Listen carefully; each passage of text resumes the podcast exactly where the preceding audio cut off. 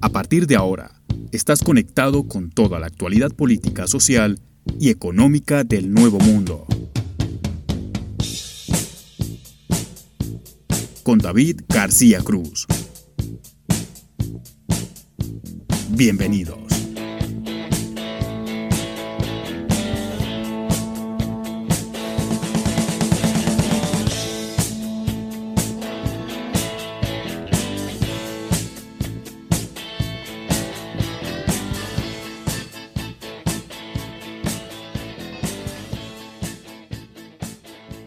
¿Qué tal? Bienvenidos a esta nueva edición de Voces en Off. Mi nombre es David García Cruz y como siempre en este ciclo de entrevistas hoy tenemos la palabra de Riad Quintar, él es eh, periodista argentino y con él vamos a estar hablando de todo lo que está pasando en la República, de lo que está ocurriendo eh, respecto al manejo de la pandemia, no solo de las autoridades nacionales, sino también las provinciales. Eh, él está en Jujuy y vamos a estar hablando al principio de lo que está ocurriendo allí y luego ir a temas más globales. Pero bueno, vamos a, a transitar por todos los caminos hablar del tema de la deuda, de lo que viene en el escenario post pandemia y demás. Así que va a ser una charla muy interesante y les pido que se queden porque eh, seguramente van a tener eh, muy buenos conceptos y buenas reflexiones de la actualidad de la República Argentina. Antes de ir con Riad, eh, siempre hacemos un comentario de apertura. El comentario de hoy lo quiero hacer en base a algo de lo que no se ha hablado mucho. Ha salido en algunos medios, sí, se ha hablado, pero no con mucha relevancia.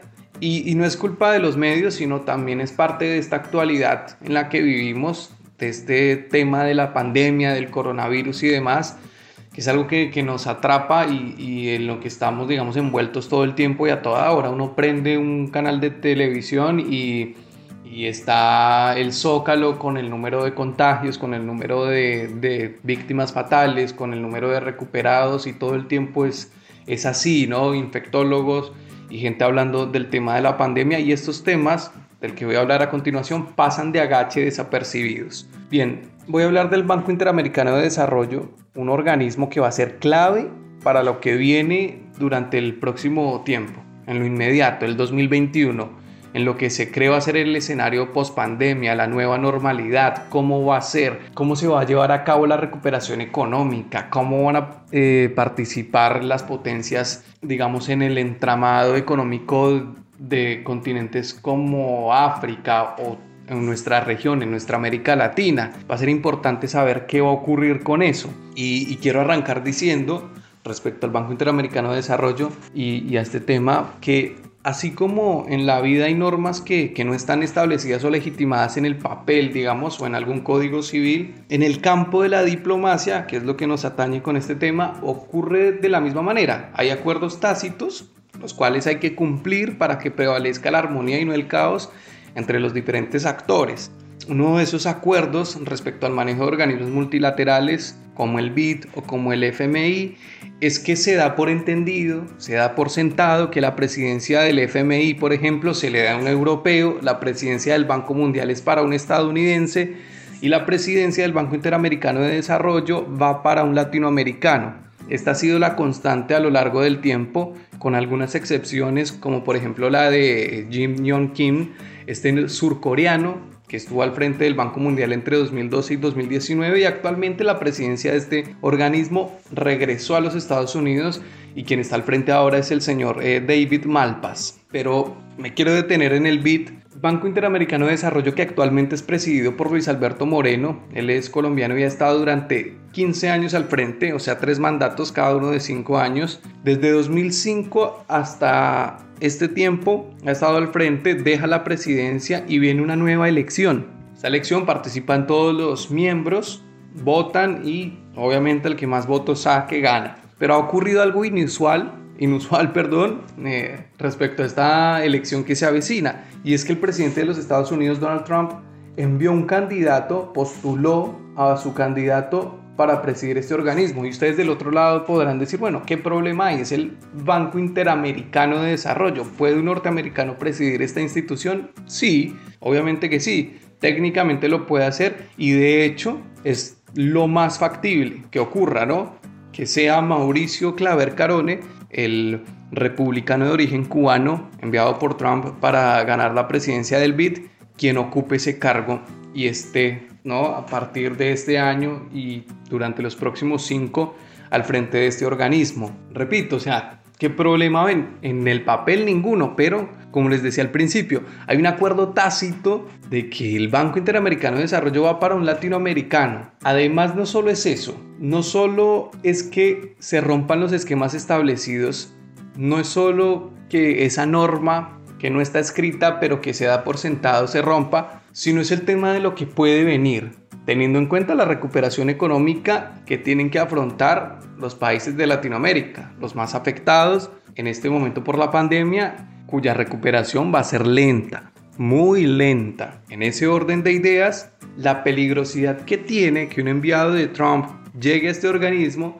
es que él mismo se politice, que él mismo se ideologice, que el Banco Interamericano de Desarrollo empiece a ser selectivo respecto a quién da o no créditos dependiendo del discurso que ese gobierno pregone y qué tan alineado esté con el discurso de la Casa Blanca. Si bien hay elecciones en noviembre, Trump espera ganar y está haciendo todo su esfuerzo para hacerlo y, y, poner, digamos, una ficha en el Banco Interamericano de Desarrollo, no solo que le va a dar más presencia en la región, sino que también va a marcar un presente y va a marcar la cancha teniendo en cuenta que los capitales chinos han sido muy importantes y muy relevantes en Latinoamérica en los últimos 10 años por lo menos. La idea también es eso, es marcar un precedente, es pisar fuerte, es decirle a los chinos aquí estamos y es marcar una hegemonía más grande sobre la región de parte de Estados Unidos. Esa es una lectura que se puede hacer. La otra lectura que también se hace es, bueno, no importa quién llegue, la institución es más grande que el individuo y en ese caso eh, Mauricio Claver Carone por más que tenga sus ideas propias o por más que vaya con un, digamos, con una manera de proceder preestablecida desde la Casa Blanca, eh, va a tener que alinearse a los mandatos de la institución y la institución va a terminar absorbiendo al, presidente, al individuo y no el individuo a la institución. Porque tengamos en cuenta, se supone en el papel, el BID, no en el papel también legitimado, el BID o el FMI o el Banco Mundial son organismos que no están politizados, son organismos que ayudan, para eso están, se supone, comillas, comillas, como quieran, pero pero no es menester y no es el deber ser que se politicen y no ha tenido una tradición de politizarse el Banco Interamericano de Desarrollo. Entonces hay que estar muy pendientes de esto que va a ocurrir. Eh, ojalá la institución absorba al individuo y no el individuo a la institución y que, y que sea justo el reparto de créditos y demás para lo que viene que es muy difícil, ¿no? Y, me parece que en ese aspecto no,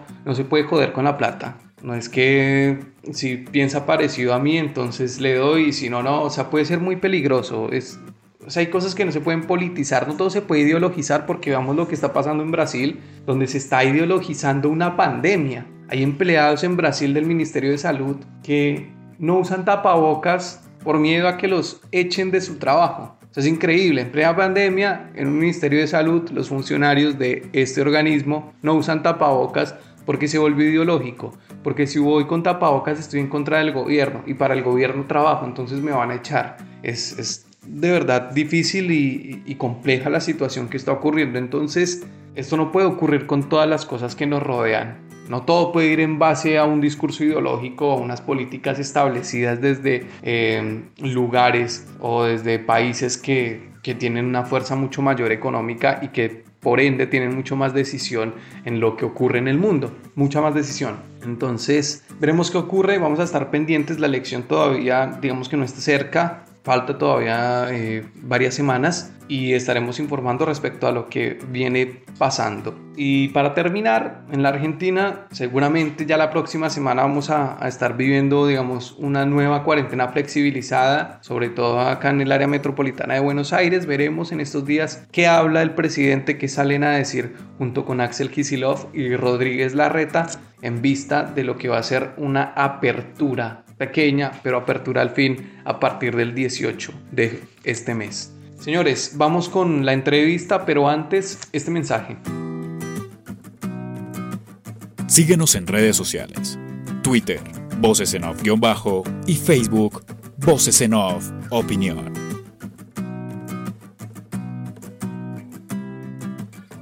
Continuamos acá en Voces en Off. Eh, como les había dicho en la antesala del programa, hoy tenemos el gusto de entrevistar a Riad Quintar. Él es periodista, asesor político, trabaja también en comunicación política, digamos que está envuelto en todo este asunto tan complejo que es eh, la política, justamente. Y lo quiero saludar. Eh, Riad, ¿cómo le va? Hola David, ¿cómo te va? Un gusto estar aquí contigo. Bien, eh, bueno, usted está en Jujuy eh, y digamos que la visión es diferente. Le quería preguntar primero cómo están las cosas allá, qué es lo que está ocurriendo en la provincia respecto al tema pandemia y demás, cómo, cómo viene la mano, porque nosotros que estamos en Buenos Aires estamos como en el, en el caos diario de, de, ser el epicentro de la pandemia, de una cuarentena más estricta. Vamos a ver qué restricciones se levantan en, en estos días que vienen. Pero bueno, quería saber cómo, cómo están las cosas al norte. Mira, eh, ayer tuvimos récord de contagios aquí en Jujuy. Eh, hemos pasado la barrera de los 60 y tenemos también hemos superado los, los, 600 contagios aquí en la provincia, siendo la provincia que más tiene en todo el NOA y la segunda en el NEA detrás de Chaco. Lo que pasó aquí en Jujuy fue que veníamos dos meses sin casos, veníamos muy bien, y por una comitiva que no se sabe bien todavía, pero que fue medio orquestada por el gobierno, fueron para el norte, para la frontera con Bolivia, y en un intento de traer hojas de coca, eh, policías que estaban encargados de la seguridad del gobierno pasaron hacia Bolivia y trajeron el contagio, el virus hacia Jujuy.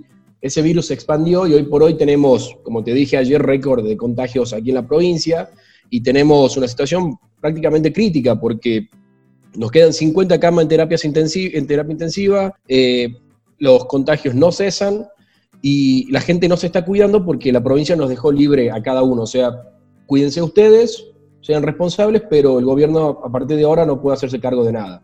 O sea, digamos que no hay una cuarentena estricta como tal, ¿no? De parte del gobierno hacia los ciudadanos. No, no la hay. Eh, hubo más o menos cuando hace, hace un mes cuando empezó este tema de los casos, hubo 10 días de cuarentena estricta, que si bien tampoco fue estricta, como te digo, estuvieron aquí en Jujuy 60 días encerrados sin ningún caso, la gente se cansó.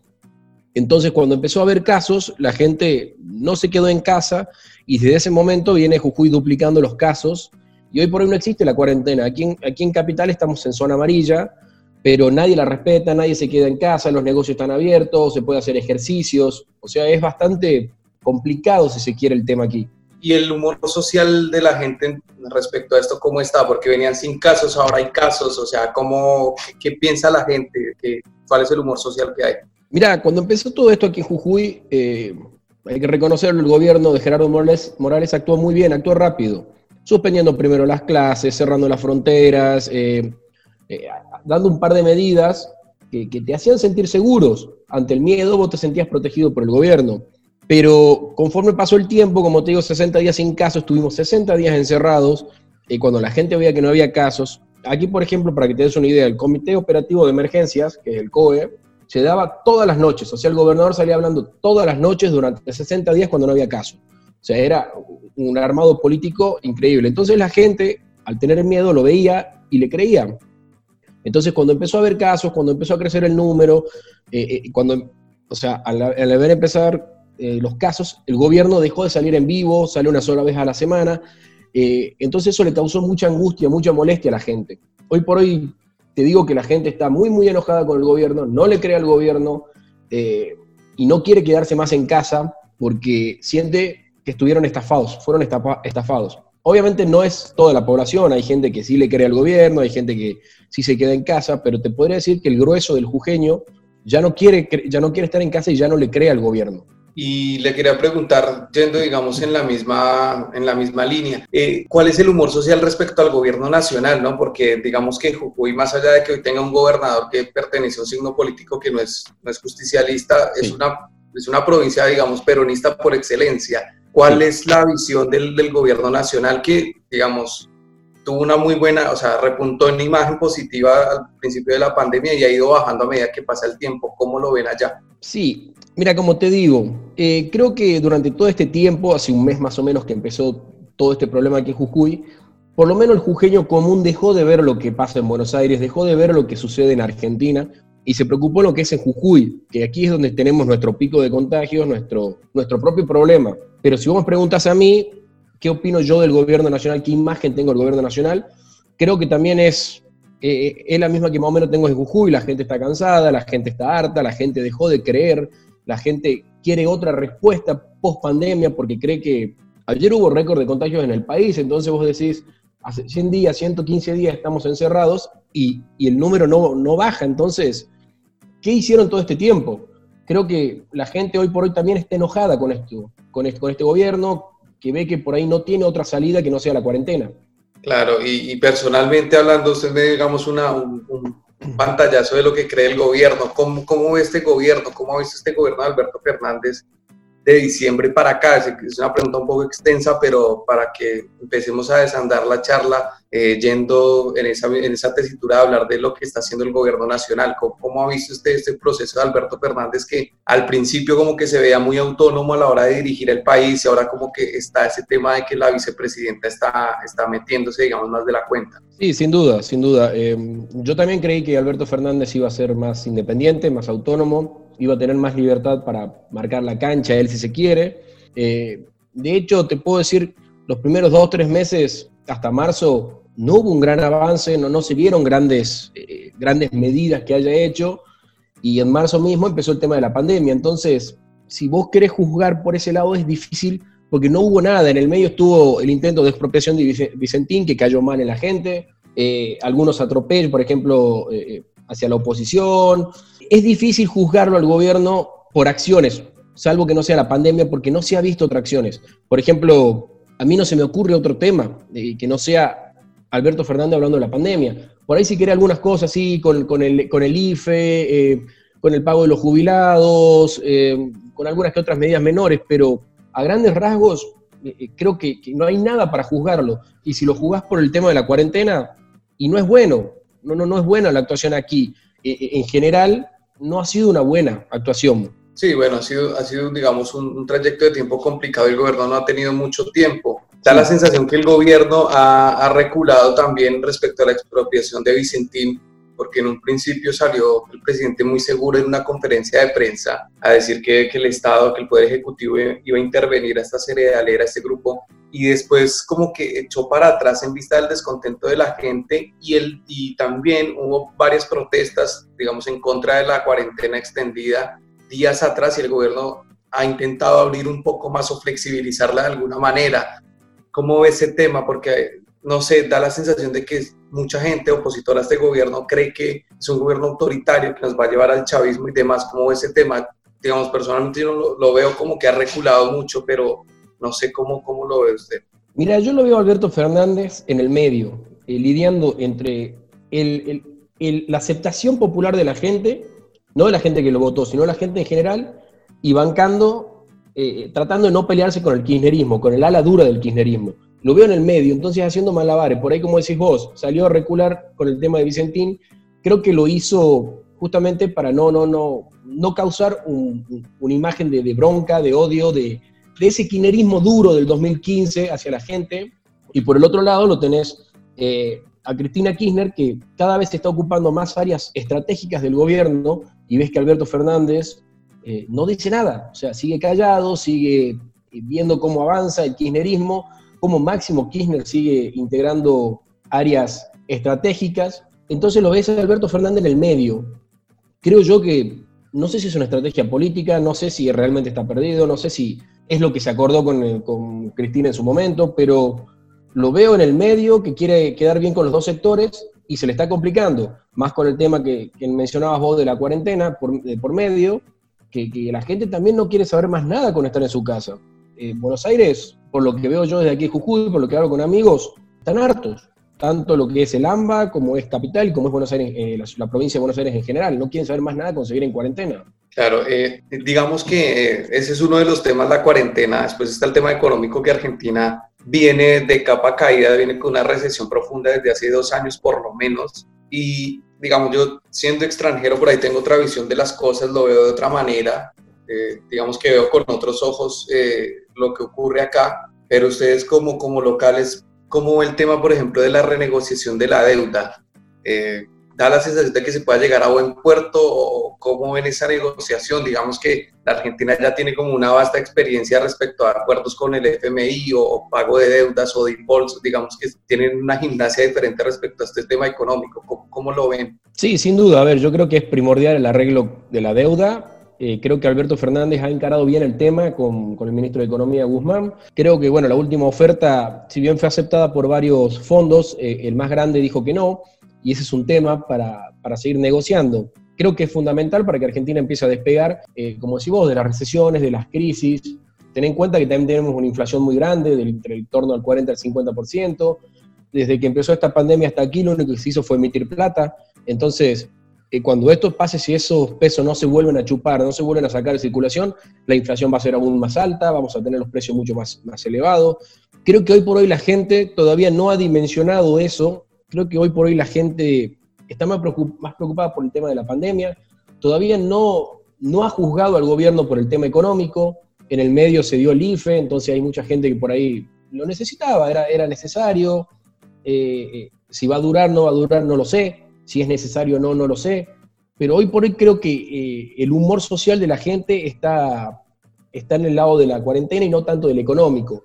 Pero sin dudas que a mí me preocupa un poco el tema económico también. Como te digo, tenemos una inflación alta, recesión, tenemos gran cantidad de circulante de, pesos. Entonces, si esto no se soluciona a corto plazo, va a ser un problema, otro problema más para la Argentina. Es difícil entonces en ese orden de ideas imaginarse un escenario post pandemia, ¿no? Porque hay gente que lo ve de manera optimista, el gobierno busca optimizar el gasto público, eh, digamos que bajándole al asistencialismo invirtiendo en obra pública de pequeña escala, ¿no? para no tener que importar muchos, eh, muchos materiales, digamos. Pero hay otras, hay otras personas que lo ven de una manera fatalista, en los medios se ha dado esto, ¿no? del desastre, de la debacle, de lo que viene, y da la sensación que la historia de la Argentina es así, porque como que siempre todo está a punto de estallar, pero como que nunca estalla, ¿no? Y en, ese, y bajo esa premisa le, le quiero preguntar, o sea, ¿cómo se imagina un escenario post pandemia? Pues teniendo en cuenta todo lo que, lo que vemos y lo que vimos a diario. Sí, e, está bueno lo que decís, porque justamente hace 20 años vienen todos los gobiernos sucesivamente y las oposiciones vienen vaticinando el final de Argentina, que va a explotar, que se va a ir todo por las nubes, y, no pasa, si bien estamos cerca de las nubes, no pasa. Eh, ¿Cómo veo yo el post pandemia? Y no lo veo en realidad, porque justamente no veo que haya un plan eh, o por lo menos no lo presentaron tanto el gobierno provincial aquí en Jujuy como nacional, eh, te siguen hablando de cuarentena, te siguen hablando de contagio, te siguen hablando, no lo sé, del pago del IFE, pero no ves que, haya una, apertura a gran escala de la cuarentena, ni siquiera cuándo va a terminar la cuarentena.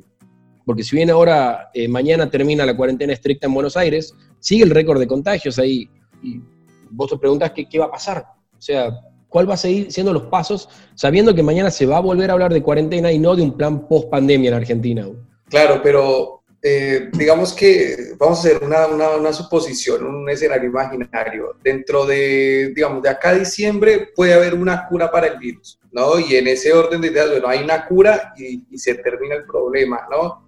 Y ahí es donde viene lo complicado para la Argentina, ¿no? ¿Qué hacer en ese, en ese sentido? Porque no entrar en default es una parte, digamos, no caer en default, pero después de ahí va a quedar muy difícil, muy difícil apelar, digamos, a, conseguir capital, no solo de los mercados, sino de los organismos multilaterales como el FMI, que ya estamos, digamos, muy endeudados. Entonces, eh, va, a ser, va a ser un poco difícil, o sea, no sé usted si ve que puede haber una, una recuperación económica un poco rápida o, lenta, ¿no? ¿Cómo, ¿Cómo, lo ven? Sí, sin duda, comparto. A ver, hoy por hoy Argentina es ese deudor que nadie le quiere prestar, porque nadie le quiere prestar a Argentina.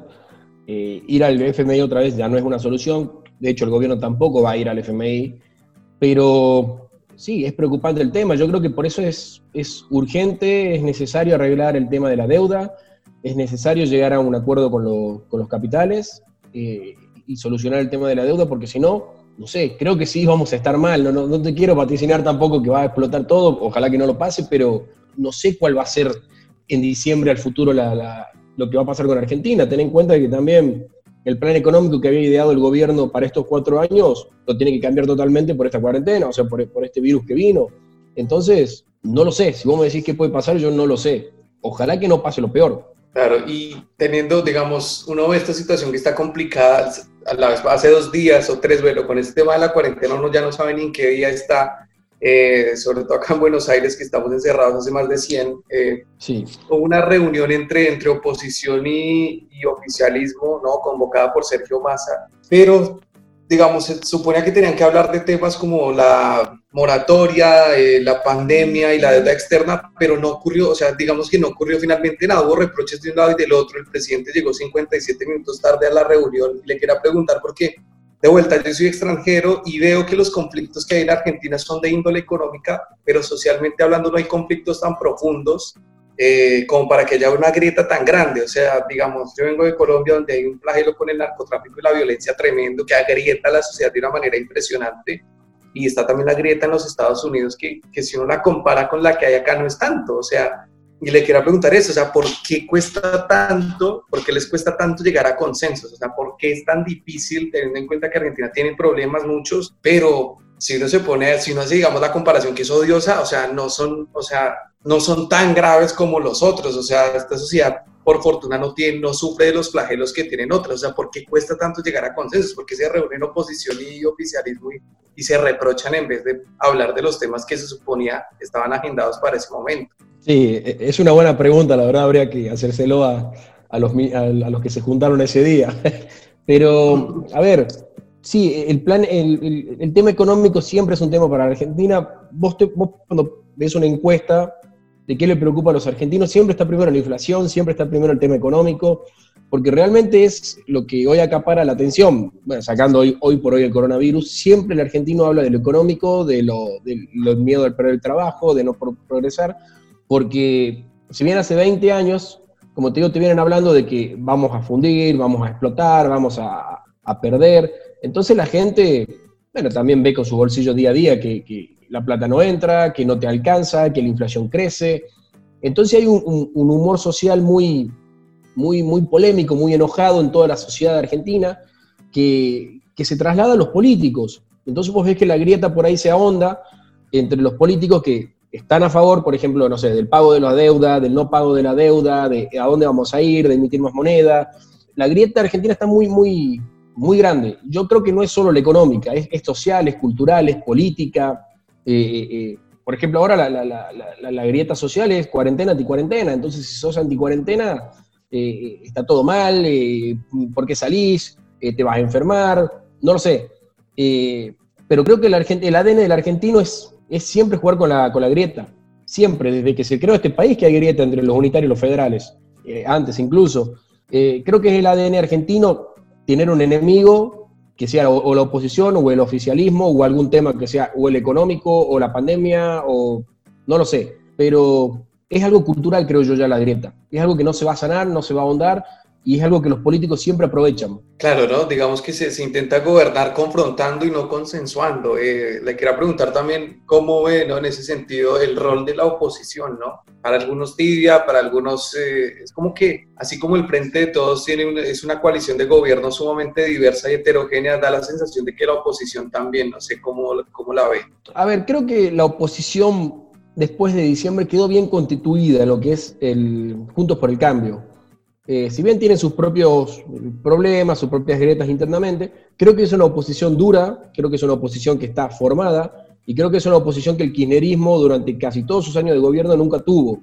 Entonces se enfrenta a un nuevo problema, eh, lo que es lidiar con esa oposición dura que, que, se le plantea, que se le para, que le pone, le pone límites o frenos, pero desde que asumió el gobierno desde diciembre hasta aquí, y no te puedo decir si también actuó muy, muy bien o no, porque no hubo muchos casos. Si querés te puedo dar Vicentín, que se paró de frente, que, que, hizo llamado, que, que, pidió que no se haga, pero mucho más no, porque fue todo de, dedicado a lo que es la pandemia. Entonces, gran mayoría de las cosas estuvieron de acuerdo. Incluso la oposición eh, se sentó para, para, dialogar tanto en el Congreso, en la Cámara de Diputados de Senadores, aprobó los, los préstamos a las provincias, el envío de, de dinero, eh, pero hoy por hoy no mostró eh, en una situación normal, digamos, cómo sería realmente como oposición, porque solamente se ha debatido el tema del coronavirus desde que empezó el tema. Claro, así es. Eh, hay, hay, un tema que, que a mí me, me, causó mucha curiosidad eh, durante este último tiempo, es justamente que el kirchnerismo, como bien dice usted, eh, es la primera vez que se enfrenta a una oposición grande porque, digamos, la elección, las elecciones que ganó Cristina en su momento las ganó con una holgura tremenda eh, y, y, hoy tiene que enfrentarse un 41% que no los votó en la elección presidencial y que, y que se para fuerte. No sé, le quiero preguntar esto porque fue como las protestas que se han dado, digamos, por el tema Vicentín y demás, como queda la sensación de que la clase media que no vota peronismo está saliendo a la calle y, mucha, y a mucha gente se le hace inusual y le quiero preguntar esto, o sea, ¿es inusual que esté pasando esto? O sea, que, que haya gente no peronista que ocupe la calle como lo está ocupando ahora eh, la oposición a este gobierno. Bueno, ten en cuenta que, a ver, eh, eh, Alberto Fernández no gana solo con el voto duro del kirchnerismo. Alberto Fernández también gana por el voto del masismo, por sus propios votos y por votos de aliados. Yo creo que ahí había entre, entre un 10 y un 15% le dio el voto peronista no tradicional, digamos, el, que, el voto volátil peronista. Por ahí antes lo había votado Macri ahora lo votó Alberto Fernández. Ese 10 o 15% se sumó a lo que es la oposición, o sea, ese 40% del que no votó al, al, peronismo. Y es como decís vos, el que sale a la calle, el que protesta, el que un día está, un día no está, el, voto volátil, digamos, si está descontento no va a votar al peronismo, va a votar a la oposición. Eh, creo que esa es la expresión que hoy, hoy, hoy por hoy hay en la calle. Y en cuanto a respecto a si el peronismo está acostumbrado, sí, el peronismo está acostumbrado a que la gente salga a la calle, el peronismo está acostumbrado a que la gente eh, eh, se queje a través de los cacerolazos, a través de, los mensajes de difusión en, redes sociales, pero eh, yo creo que incluso el peronismo lo fortalece ese tipo de cosas porque es donde busca confrontar, es donde ahí están los caceroleros, ahí están los que no apoyan el, el proyecto, ahí están los que, los que quieren que le vaya mal al país.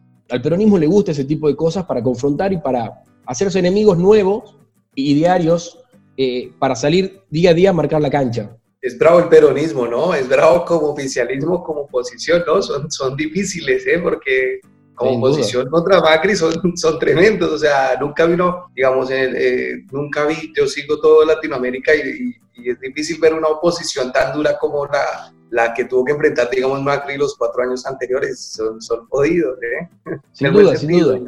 No, sin duda, pero te podría decir que los cuatro años de Macri incluso no fueron tan jodidos con la oposición. Le votaron varias cosas, si se el pago del fondo buitres, eh, hubieron tres, cuatro sesiones también muy fuertes, muy polémicas, en donde el peronismo apoyó. Eh, creo que fue más cultural, creo que fue más para la calle, más para la gente, que fue una oposición dura, pero internamente, hablando políticamente, no fue una oposición tan dura como lo tuvo, por ejemplo, en su momento eh, de la Rúa, como lo tuvo en su momento, por ejemplo, Alfonsín. Eh, creo que fue una oposición más, acompañó lo que tenía que acompañar y lo que no se plantó. Y creo que el mismo Macri lo supo y, le permitió terminar su mandato. Sí, claro, pero sí, si uno divide la oposición entre, claro, el comportamiento político y el comportamiento, digamos, civil, sí, claro, yo me refería al comportamiento de cero, de salir a la calle, es, duro, es, o sea, la gente es tremenda y se dio también, digamos, por, por la fragmentación del peronismo, ¿no? Porque durante el gobierno de Macri, o sea, ellos pierden la elección por estar eh, fragmentados y durante los cuatro años estuvieron, porque, digamos, como, como muy volátiles, ¿no? Esa parte del peronismo federal que se llamó. Entonces estuvo como muy, muy seccionado. lo quiero sacar un poco desde la Argentina para, para hacerle una consulta. Digamos, tiene que ver también con el país, ¿no? Y es es el tema del, del, Banco Interamericano de Desarrollo que puede ser fundamental para una recuperación post pandemia. Hay, hay, cosas, digamos, en la diplomacia que están dadas por sentado, como por ejemplo dar del FMI a un europeo, el Banco Mundial a un norteamericano y el Banco Interamericano a un latinoamericano, pero eh, pasa que, o pasó que, que, Donald Trump mandó su candidato y parece que quiere ideologizar el, el, el Banco Interamericano de Desarrollo y es el que va a ganar la elección. ¿Cómo ve ese tema? En uno o dos minutos, porque puede afectar también a la Argentina, teniendo en cuenta que ideológicamente no estamos alineados, digamos, a, la doctrina Trump. Eh, dos minutos me quedan. Sí, eh, bueno, es lo que dicen siempre, ¿no? Eh, cualquier cosa que haga Estados Unidos nos va a afectar a Argentina. Buena o mala, siempre le afecta a Argentina. Entonces, esperemos que no, que, que, que, no afecte tanto, no sea tanto el golpe hacia la Argentina, porque ya venimos golpeados, o sea, ya venimos mal. Eh, otro cambio de política en lo que es el Banco Internacional, en lo que es Estados Unidos, eh, sin duda nos va a afectar.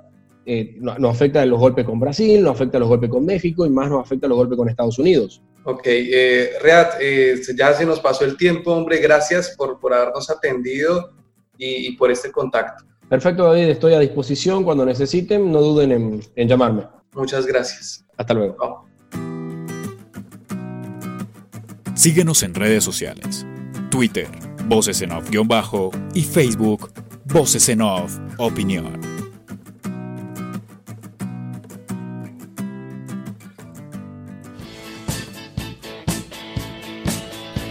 Esto fue Voces en Off. Dirección y conducción, David García Cruz. Edición y producción, Andrés Medina. Hasta la próxima.